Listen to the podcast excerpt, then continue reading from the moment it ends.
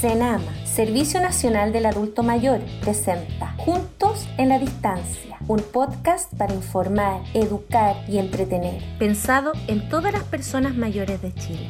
Bienvenidos. Hola, ¿qué tal? Bienvenidos a un nuevo capítulo de Juntos en la Distancia podcast. Ya estamos en el episodio número 9 y hoy la temática a tratar junto a nuestros invitados son los centros diurnos para el adulto mayor. Mi nombre es Claudio y los quiero invitar a que se queden en sintonía porque tenemos varias sorpresas como siempre. Ya somos parte de su familia, ya somos parte de su compañía, así que bienvenidos. Aquí comienza Juntos en la Distancia, el podcast. En Juntos en la Distancia podcast llegan las principales noticias de interés para las personas mayores. Aquí comienza Senama Informa junto al periodista Rodrigo Guerra. Y ya está junto a nosotros nuestra sección Senama Informa y como ya es costumbre, nuestro periodista Rodrigo Guerra, valga la redundancia, periodista de Senama, ya está conectado con nosotros. Un gusto saludarte, Rodrigo. Queremos saber cómo estás, cómo ha estado tu semana. Hola, Claudio, ¿cómo están? ¿Cómo están todos en sus casas? Esperemos que bien. Pasando ya un poco lo que ha sido este tema de la pandemia, se nos va acabando el año ya dentro de poco. Así que hay que ir poniéndole optimismo. A lo mejor vamos a tener que vivir las últimas fiestas de manera distinta, pero siempre con alegría, siempre recordando tener el contacto con nuestras personas mayores, el poder llamarlos, el poder saber cómo están, eso sin lugar a dudas es muy valioso y muy importante para ellos. No tan solo para poder mantener la comunicación, sino que para hacerlos sentir bien. Saber que la otra persona está pendiente, que les guarda mucho cariño, es fundamental. Y hoy, Claudio, tenemos varias noticias que comentar. ¿ah? Dentro de ellas, algunas muy, pero muy positivas para este grupo de la población. Porque fíjate que te voy a comentar que hace un tiempo atrás el Servicio Nacional del Adulto Mayor viene trabajando en un programa que es de la Organización Mundial de la Salud, que es el programa Ciudades Amigables. Bueno, se hizo toda una etapa para que los distintos municipios del país pudieran comprometerse a desarrollar ciudades amigables con las personas mayores, ciudades amigables que tienen relación con diversos ámbitos y que buscan justamente el poder mejorar la calidad de vida de este grupo de la población. Y en este sentido, hay un tema muy importante porque los diversos municipios comenzaron a postular diversos proyectos para adjudicarse recursos y a través de estos recursos ir, pudiendo realizar algunos cambios y algunas mejoras en distintos ámbitos. Cambios, por ejemplo, desde mejorar el entorno con las veredas, reducir las barreras, el poder incluso eh, mejorar el tema de la visibilidad, de aumentar los tamaños de, de las letras cuando uno va a comprar. Todo este tipo de cosas que para una persona joven pueden ser sumamente normales y triviales, pero que en el caso de las personas mayores, cuando ellos se acercan a realizar algún trámite, alguna actividad, les puede significar todo un desafío. Entonces, finalmente estos municipios postularon y ya hay varios de ellos que se adjudicaron recursos. Y en específico, la comuna de Paiguano, en la región de Coquimbo, una comuna que está bastante eh, por así decirlo, ubicada casi, en la zona cordillerana de la región de Coquimbo, se adjudicó recursos para buscar reducir las barreras del entorno. En una ceremonia donde incluso llegó la primera dama a hacer la entrega de estos fondos, ellos adjudicaron 30 millones de pesos para mejorar la calidad de vida de las personas mayores. Así que es un importante eh, incentivo y una importante cantidad de recursos que ellos van a empezar a, tratar de invertir eh, y de realizar algunas mejoras que les van a mejorar la calidad de vida a varias personas mayores. De hecho, cuando estuvieron las autoridades en esta actividad, que llegó la primera dama, también llegó el alcalde de la comuna, estuvo también eh, el coordinador regional de Senama, el director nacional de Senama, Octavio Vergara, también estuvo presente. Ellos llegaron y visitaron a una persona mayor que vivía justamente en una vivienda en la comuna de Paiguano. Y tuvieron ahí un diálogo donde ella le contaba un poco la importancia que va a tener el poder reducir estas barreras del entorno a través de este proyecto, lo que sin lugar a dudas es muy pero muy importante para la calidad de vida de las personas mayores. Qué bueno que se esté incluyendo también a este importante segmento de la población en este tipo de actividades y en este tipo de programas como es Ciudad Amigable. Oye Rodrigo, el día 14 de diciembre es un día muy importante porque ocurrirá un fenómeno que no ocurre hace muchos siglos y que para variar nos tocó en el 2020. Cuéntanos un poco porque también tenemos una noticia sobre, el, sobre ese tono. Así es.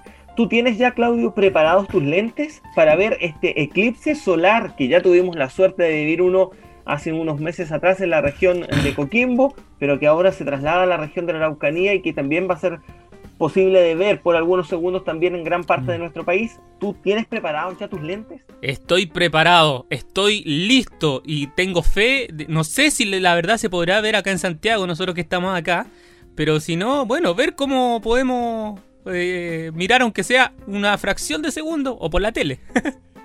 Así es. Bueno, pero los que sí van a poder verlo y de manera presencial son todos los adultos mayores de la región de la Araucanía. Ellos van a tener hasta más de dos minutos de ver el eclipse completo. Es decir, un fenómeno pero realmente maravilloso.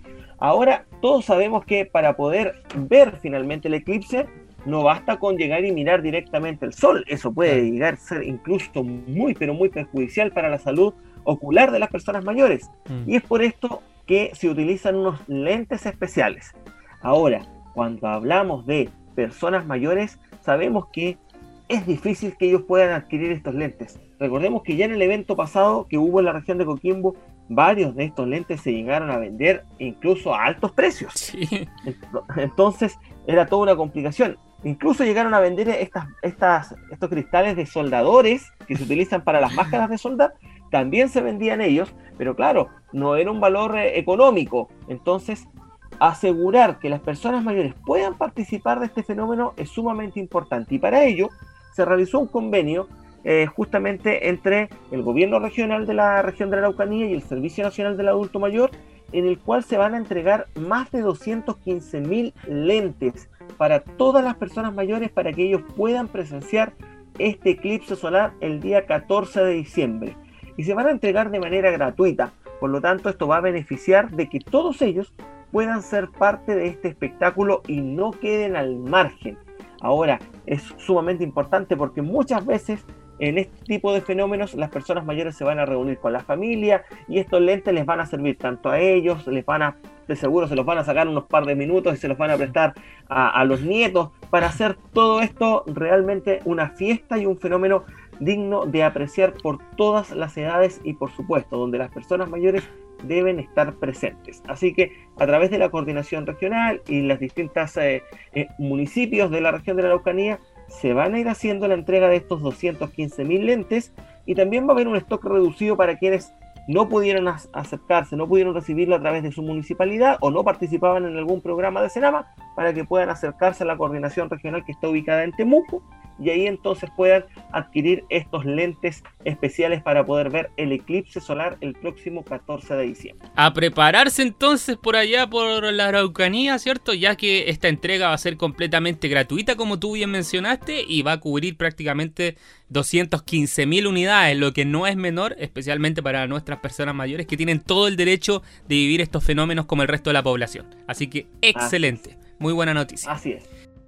Y cerramos esta entrega informativa, eh, Claudio, con una buena noticia, sobre todo en estos tiempos de pandemia. Hace varios programas que hemos ido hablando de un poco eh, la importancia, la relevancia que ha cobrado la conectividad de las personas mayores, como ellos incluso en este tiempo de pandemia han aprendido a utilizar redes sociales, han aprendido a hacer trámites eh, por internet y otros, otros temas. Entonces, justamente por ello es que ahora tenemos una muy buena, una muy buena noticia, que se trata de que una empresa, la empresa de telecomunicaciones Mundo, eh, va a dotar de conectividad, ya sea con internet de alta velocidad y también televisión digital, a tres condominios de viviendas tuteladas y cinco establecimientos de larga estadía de la región metropolitana. Este es un trabajo que ellos ya venían desarrollando en conjunto con Senama y que habían beneficiado también a varios centros de diversos puntos del país donde existiera factibilidad técnica. Pero en este caso en específico se centraron en la región metropolitana y ahí va a llegar entonces a tres condominios de viviendas tuteladas y cinco establecimientos de larga estadía. Y para ello ya dotaron de internet y también de televisión digital a un condominio en la comuna de Puente Alto, donde fueron 17 adultos mayores los que se vieron beneficiados justamente con esta conectividad. Tenemos las palabras de la presidenta del condominio de viviendas tuteladas, la señora Rosa Gallegos, quien nos cuenta un poquito la importancia que tiene para ellos el poder recibir este beneficio. Escuchémosla. Es un adelanto más que por lo menos nosotros no teníamos idea. Por ejemplo, de repente no queríamos, no sabíamos ni tomar un computador, un celular, todo solamente esos chiquititos, qué sé yo, no teníamos idea de nada. Entonces, ahora yo estoy muy agradecida y agradezco en el nombre de todos los adultos mayores que lo que están haciendo ellos. Estamos agradecidos, agradecidos, mi niñito.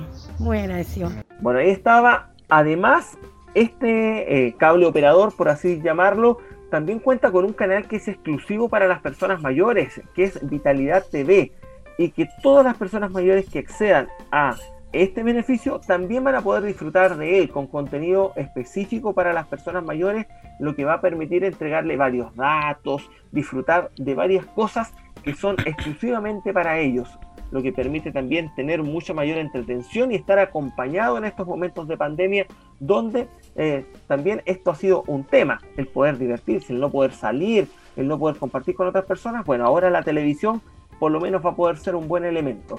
Escuchemos también las palabras del director nacional de Senama, el señor Octavio Vergara, quien también nos cuenta un poquito respecto de esta actividad. Eh, sabemos cómo ha golpeado la pandemia justamente a las personas mayores y la necesidad que tienen las personas de estar integradas, de estar conectadas, y eso pasa muy fuertemente también hoy día por una conectividad digital y por lo mismo queremos agradecer a Mundo por el esfuerzo que está haciendo de sumarse eh, justamente con lo que ellos hacen, que es conectar a las personas para mejorar en este caso la calidad de vida de las personas mayores y como vimos acá en el condominio eso significa una alegría para ella y para ellos en su día a día. Ahí entonces teníamos las palabras de Octavio Vergara, director nacional de Senama, dando cuenta de esta importante noticia y esta importante donación. Un trabajo que se hace en alianza público-privada y que finalmente demuestra, Claudio, que al trabajar en conjunto podemos mejorar la calidad de vida de las personas mayores y qué mejor que hacerlo en estos momentos tan difíciles de eh, confinamiento en algunas zonas, el poder entregar conectividad para que las personas mayores puedan sentirse más acompañadas y puedan tener contacto con sus seres queridos. Como tú bien dices, definitivamente las alianzas público-privadas, ojalá que prevalezcan mucho más, que se hagan más instancias como esta, porque vaya que es importante estar conectado en estos tiempos de pandemia, lo hemos reiterado a través de todos los capítulos que hemos grabado, pero mm, hay que, hay que recalcarlo, ¿cierto? Porque en verdad es muy importante para informarse, eh, eh, especialmente en las regiones. Así que excelente noticia, Rodrigo, para finalizar la pauta de hoy. Así es, pues Claudio, terminamos ya la entrega informativa. Como siempre ha sido un agrado traer buenas noticias y esperemos ya encontrarnos en el próximo capítulo, pues. Así es, te esperamos encontrarnos, si Dios quiere, no hizo otra cosa, en el próximo capítulo. Rodrigo, muchas gracias por tus buenas noticias y quedamos a la orden cualquier cosa. Seguimos en contacto, gracias. En Juntos en la Distancia podcast hemos presentado las noticias de su interés para las personas mayores con Rodrigo Guerra. Hasta la próxima.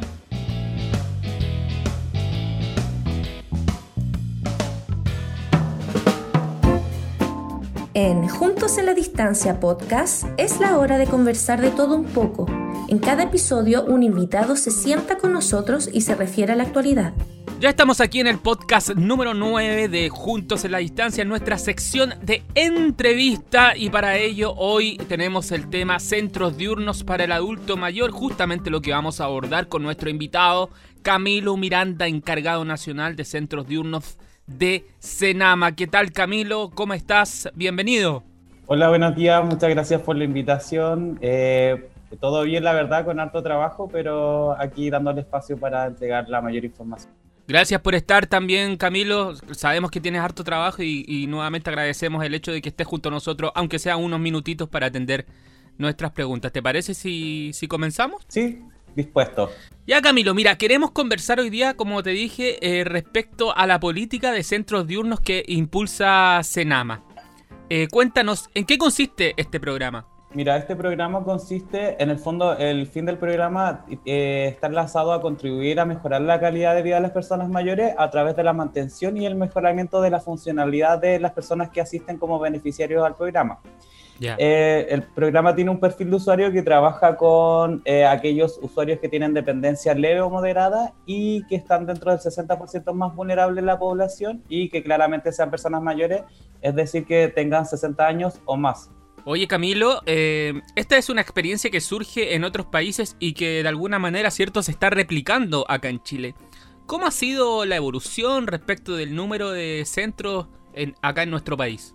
Mira, esta política pública nace desde su diseño desde el 2012 en adelante, entonces eh, su implementación partió en el 2013, en donde se crearon eh, diferentes pilotos, alrededor de seis pilotos en diferentes regiones, y esto se fue, eh, fue financiado, financiado a través de asignación directa, y con el transcurso de los años, o a partir del 2018, este programa se hace concursable, y desde ahí que se empezó a avanzar en lo que es la equidad territorial y el acceso de estos, de estos dispositivos para las personas mayores. Eh, vamos avanzando eh, desde la teoría o desde la proyección de 43 centros diurnos comunitarios por año y actualmente nosotros tenemos 91 eh, dispositivos, de los cuales 86 son centros diurnos comunitarios y 5 son centros diurnos referenciales. Que voy a hacer un poco la diferenciación de estos dos componentes, en los cuales los centros diurnos comunitarios es más bien un subsidio en el cual el servicio del adulto mayor financia estos proyectos a distintas eh, instituciones ejecutoras como municipios, universidades, fundaciones que postulan a este fondo concursable. Por otra parte, tenemos los centros diurnos referenciales, que son infraestructuras que fueron creadas eh, a través de un proyecto de una medida presidencial que es la número 13, en donde se, eh, se construyeron o se proyectaron estos centros diurnos referenciales, que son siete, de los cuales eh, tenemos funcionando actualmente cinco con, eh, con organismos ejecutores y nos quedan dos que están en construcción, que son los de Copiapó y Puerto Montt, que todavía no nos entregan la infraestructura, para hacer un poco la diferenciación entre estos dos componentes. Importante aclaración, Camilo, nos queda absolutamente clara la diferencia. Ahora, eh, hablando de diferencias, ¿nos podrías contar, por favor, ¿Cuál es la diferencia, valga la redundancia, que existe respecto de los LEAM con los centros diurnos? Ah, mira, la diferencia tiene que ver también con el perfil de usuario porque a los establecimientos de larga estadía por lo general llegan las personas mayores que se encuentran en una dependencia severa y en los centros diurnos nosotros tenemos un perfil que atendemos de la dependencia leve moderada y la principal diferencia también tiene que con, el, con la estancia de la persona mayor dentro de estos dispositivos, porque lo de larga estadía, como lo dice su nombre, es el hogar de la persona mayor, en la cual reside y que por lo general la persona eh, muere eh, dentro de este recinto, a diferencia de los centros diurnos que transitan eh, en una jornada, ya sea la mañana, la tarde o jornada completa dentro del centro diurno. Sin embargo, esta persona vuelve a su hogar al momento de terminar las actividades y en el fondo es un dispositivo previo o lo que busca en el fondo es que la persona no llegue a un establecimiento de larga estadía porque tiene como objetivo mantener y mejorar la funcionalidad, por lo tanto eh, tiene como principal foco que la persona mayor esté inserta dentro de la comunidad y se mantenga activa. Ahora bien, eh, sabemos que hay actividades y talleres que se desarrollan en este tipo de recinto. ¿Nos podrías contar más o menos cuáles son? Eh, en el fondo nosotros lo llamamos servicios y estos servicios están eh, distribuidos en tres ítems, que están los servicios de atención integral para la persona mayor, los servicios para el cuidador de la persona mayor y los servicios generales.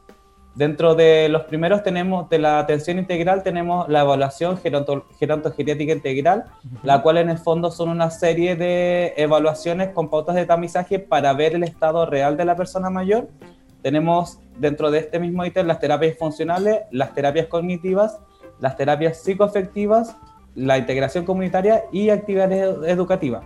En el fondo, todos estos servicios se transforman luego en talleres que eh, la persona mayor va realizando durante la intervención o durante el tránsito de la intervención que está en el centro de uno, que es aproximadamente de 6 a 12 meses, y esto tiene que ver con con que se hace una evaluación previa, que es este servicio, y luego esto desemboca en un plan de atención integral, el cual la persona mayor va a transitar durante los meses que mencionaba, de 6 a 12 meses, para en el fondo cumplir con el objetivo de mantener o mejorar su funcionalidad. Por otra parte, tenemos los servicios al cuidador, ya que nosotros desde el servicio tenemos ese foco en el fondo porque para aliviar la carga del cuidador tenemos acciones de autocuidado y educación para el manejo en casas de personas mayores en el caso de, ser necesario. Y con respecto a los servicios generales, nosotros eh, eh, dentro de flujo financiero se pueden imputar los gastos de alimentación de transporte y de transporte y de asistencia como a ciertas actividades de la persona mayor. Entonces esos son como los tres grandes servicios que nosotros entregamos. Atención integral a las personas mayores, eh, autocuidado de los cuidadores de la persona mayor y los servicios generales. Camilo, sabemos que dentro del contexto cierto de la pandemia, varios, por no decir muchos de estos centros debieron dejar de funcionar. Eh, ¿Cuál fue el trabajo que se realizó con las personas mayores para, seguir eh, manteniéndolas activas y vigentes a la vez? A nosotros nos tocó duro porque como tú dices, eh, en el fondo el programa es presencial y, fue todos los centros de unos tuvieron que estar cerrados por una resolución que emitió el servicio para no seguir propagando eh, el virus y debido a que nosotros, eh, la población con la que trabajamos es la población de riesgo porque la mayor parte de la población mayor cuenta con cuatro enfermedades crónicas, mm. entonces era imposible mantener abiertos los centros de unos. Eh, nosotros hicimos todo un trabajo de diseño de orientaciones con respecto a lo que es la atención remota y a visitas domiciliarias para, en el fondo, que los organismos ejecutores pudieran seguir eh, la atención, pero con una modalidad eh, a través de plataformas digitales, llamados telefónicos. Entonces, lo que hicimos fue digitalizar la batería de, de pautas para la evaluación, porque nosotros en medio de la pandemia tuvimos un fondo concursable en donde adjudicamos 38 nuevos proyectos que no tenían beneficiarios, que nunca habían tenido un centro de uno, entonces era bastante difícil que ellos se pudiesen en el fondo transformar todo esto. Hicimos una mesa de trabajo con expertos de distintas áreas para lograr estas orientaciones, las cuales las distribuimos a nivel nacional y actualmente se encuentran en el fondo trabajando en una modalidad remota, eh, haciendo teleasistencia y en algunos casos haciendo visitas domiciliarias y lo que ha surgido como eh, más bien desde la, desde la mano de la atención social tiene que ver con la entrega de medicamentos, con la entrega de, de, alimentos desde el centro de salud eh, que, que, tiene cada persona. Entonces se ha ido trabajando desde esa modalidad remota y en la actualidad, hoy 23 de noviembre, tenemos una modalidad mixta porque a partir de, eh, hace un mes más o menos se nos dio la orientación que los centros diurnos pueden abrir en etapa 4. Claro, eh, Camilo, justamente eh, te quería preguntar, no, está bien, está todo perfecto, porque como tú bien dices, actualmente los recintos volvieron a abrir sus puertas, ¿cierto? Porque hemos ido avanzando en el paso a paso y todo eso. Si nos pudieras contar cuáles han sido las medidas adoptadas para, poder volver a funcionar de manera presencial. Claro, como, como te estaba diciendo, esto es solamente a partir de la etapa 4, los dispositivos pueden abrir sus puertas y nosotros es más bien una orientación o una proposición en el fondo a que los centros de unos puedan abrir sus puertas para eh, comenzar con, con, la ejecución presencial. Para esto nosotros en el fondo, claro, la comuna en donde está inserto el centro de uno debiese estar en etapa 4 y cada centro eh, tiene distinto metraje con respecto a su infraestructura. Entonces, eh, debiesen estar eh, relacionadas con el aforo, con la capacidad máxima en primera instancia de las personas mayores que, o, sea, en el fondo, claro, la capacidad máxima dentro de la infraestructura con respecto a los profesionales y a los usuarios y luego debiesen, debiesen hacer un criterio de participación y de priorización, porque no todas las personas mayores pudiesen volver eh, de forma inmediata, sino que va a depender mucho de su estado de salud y de su voluntad de querer participar dentro del centro diurno. Otras de las orientaciones tienen que ver con el uso de elementos de protección personal, tanto como por el equipo y como por las personas mayores. Eh, al ingresar, se le toma la temperatura a todas las personas que van a ingresar, ya sea la persona mayor, el cuidador y el profesional. Se va dejando registro de esto y también está el uso de alcohol gel eh, al momento de entrar. Hay distintas también eh, disposiciones porque dentro de la cobertura nosotros tenemos una cobertura que va de 30 a 90 personas mayores y esto es heterogéneo en los distintos proyectos.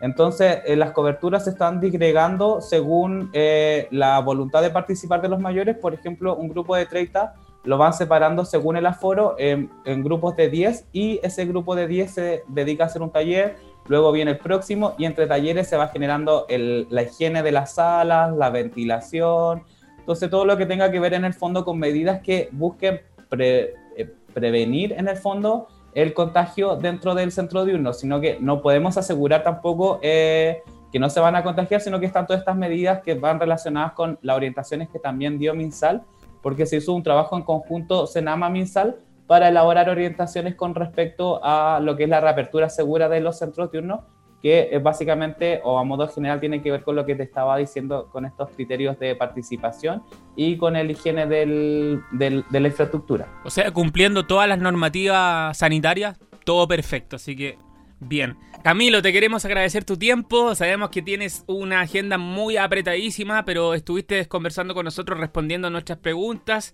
Así que nada, agradecerte y los micrófonos de este podcast están a la disposición para cualquier información que deseen agregar. Bueno. Bueno, nos a agradecer en el fondo la oportunidad y ojalá que las personas que estén escuchando y que no cuenten con un centro diurno y que se vean interesados porque la verdad que ha sido un programa que, como les decía, tiene un gran mm. beneficio, en, sobre todo en la calidad de vida. Entonces, ojalá puedan acceder a este servicio, si no, estaremos trabajando para avanzar lo más rápido en que estos servicios lleguen a su común. Así que también agradecido la oportunidad y muchas gracias. Gracias, no, gracias a ti y felicitaciones por el excelente trabajo que desarrollan día a día. Camilo Miranda, encargado nacional de centros diurnos de Senama, estuvo conversando en la entrevista de este podcast número 9 junto a nosotros, abordando la importancia de los centros diurnos para el adulto mayor. Por nuestra parte, continuamos con más podcasts juntos en la distancia. En Juntos en la Distancia podcast fue la hora de conversar de todo un poco. En cada episodio un invitado se sienta con nosotros y se refiere a la actualidad. Hasta la próxima.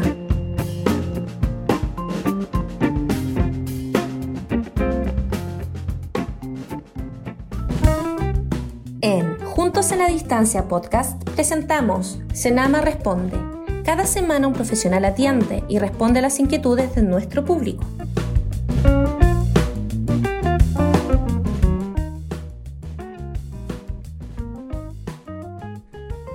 En el podcast número 9 continuamos y ya llega nuestra última sección aquí en el Juntos en la Distancia. Recordar que hoy estamos em, hablando o comentando o entrevistando sobre los centros diurnos para el adulto mayor. Para eso ya estamos junto a nuestra sección Senama Responde, junto a nuestra panelista encargada de servicios sociales de Senama, Gladys González, que ya está conectada con nosotros y va a responder las inquietudes de nuestras personas mayores. ¿Qué tal Gladys? Para mí es un gusto saludarte nuevamente. Creo que por ahí hemos hablado. ¿Cómo estás? Hola Claudio, muy bien, muy bien, eh, muy contenta de estar con ustedes en este, en este programa. Qué bueno. Para nosotros también muy contentos de tenerte y de ahí, bueno, al final de, la sección vamos a, a, conversar también dónde te pueden escuchar, ¿cierto? Para hoy, mira, tenemos la primera pregunta por parte de nuestro público. Sabemos que tú la vas a atender de excelente manera. Hoy tenemos varias personas mayores solas y que requieren cuidado. ¿Qué alternativas existen para apoyarlos desde Senama? Claudia, mira, el Servicio Nacional del Adulto Mayor desde el año 2013 tiene un programa que se llama Cuidados Domiciliarios, ¿ya? ¿En qué consiste esto? Esto consiste en que va una persona, un asistente de cuidado a la casa de un adulto mayor que es vulnerable y muy dependiente y lo apoya en las actividades de la vida diaria, para bañarlo, para la alimentación, va dos veces por semana, mediodía cada vez, y ese es un servicio que entrega el Servicio Nacional del Adulto Mayor. Para eso nosotros hacemos un convenio con municipios y o con entidades de, sin fines de lucro y en ese sentido podemos ofrecer este, este servicio a domicilio.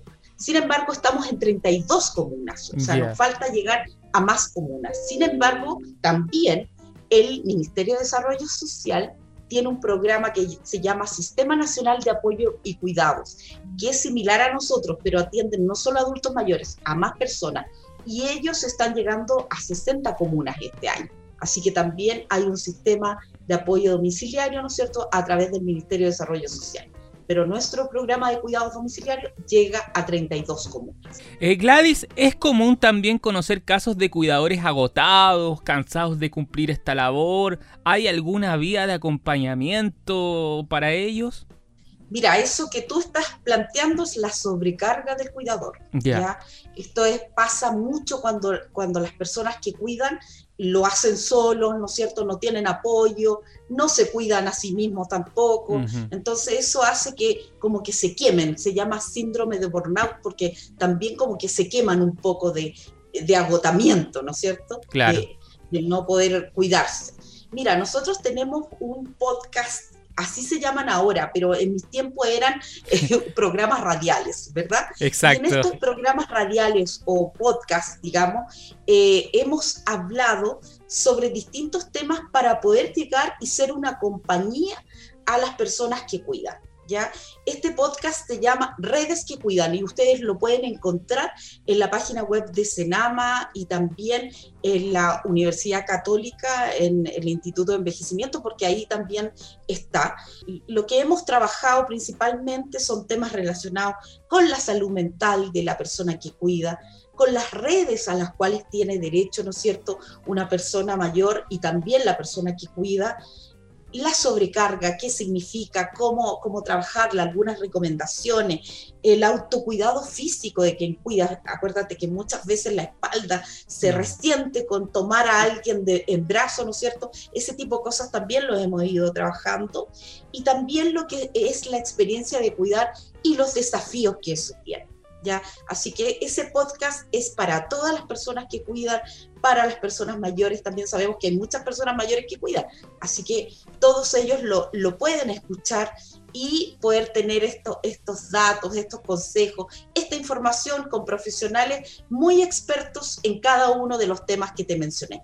Así que ojalá que lo puedan eh, escuchar porque son muy interesantes y, eh, eh, son muy sencillos también de y, lo, lo, importante es que los podcasts, como tú dices, han evolucionado. Antes eran ciertos los programas de radio que hoy día básicamente son grabados con anterioridad y lo pueden escuchar en cualquier parte, en cualquier dispositivo, en un celular, en el computador. En el teléfono. Exacto. Entonces, está al alcance de todo el mundo y lo más importante porque de repente hay gente que piensa que esto no es gratis y es completamente gratis, no tienen que pagar nada para escucharlo. ¿Cierto, Gladys? Así es, y, es súper fácil bajar y escuchar ese tipo de, cosas. Yo no lo hacía mucho, pero ahora lo hago habitualmente. Y qué bueno que exista la instancia también para acompañar a los cuidadores y entregar toda la información que tú mencionabas anteriormente. una buena instancia para acompañar. Oye Gladys, eh, sabemos que cuidar es una tarea muy difícil, muy complicada, por lo general no se elige, sino que se, se asume, ¿cierto? Eh, ¿Cómo puedo saber si lo que estoy realizando está bien o dónde puedo adquirir conocimientos también que contribuyan para hacer de buena manera esta labor?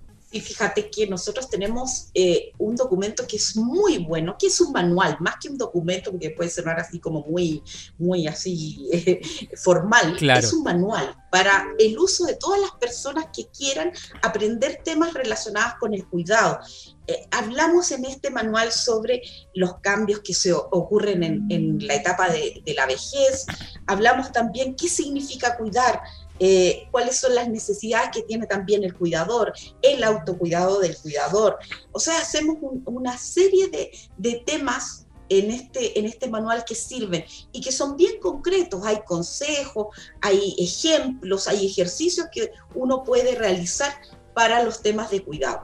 Y esto está en nuestra página web de Senama, www.senama.cl. Ahí ustedes pueden eh, ubicar este manual que se llama Yo me cuido y te cuido. Así es que es súper importante, digamos, como poder eh, conocerlo. Es un manual, como les digo, muy sencillo, muy fácil de leer Así es que los invitamos a todos y a todas también a usar este instrumento porque ha sido preparado eh, por, por, muchos profesionales y gente que, tiene mucha experiencia en los temas de cuidado. O sea, información hay, ayuda y consejos también. Existen las plataformas. Solamente hay que acceder a ellas.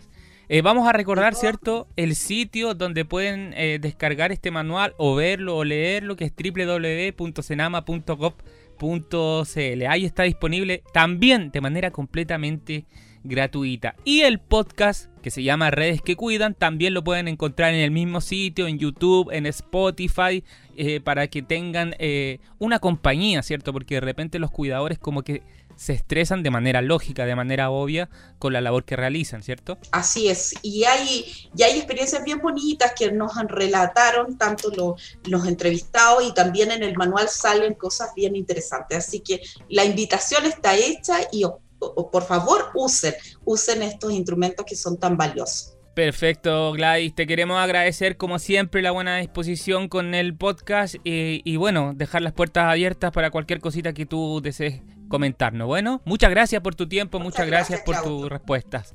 Gladys González, encargada de servicios sociales de Senama, conversó con nosotros hoy día en la sección Senama Responde del podcast Juntos en la Distancia, capítulo 9. Muchas gracias Gladys. También usted quédese en la compañía de Juntos en la Distancia, el podcast.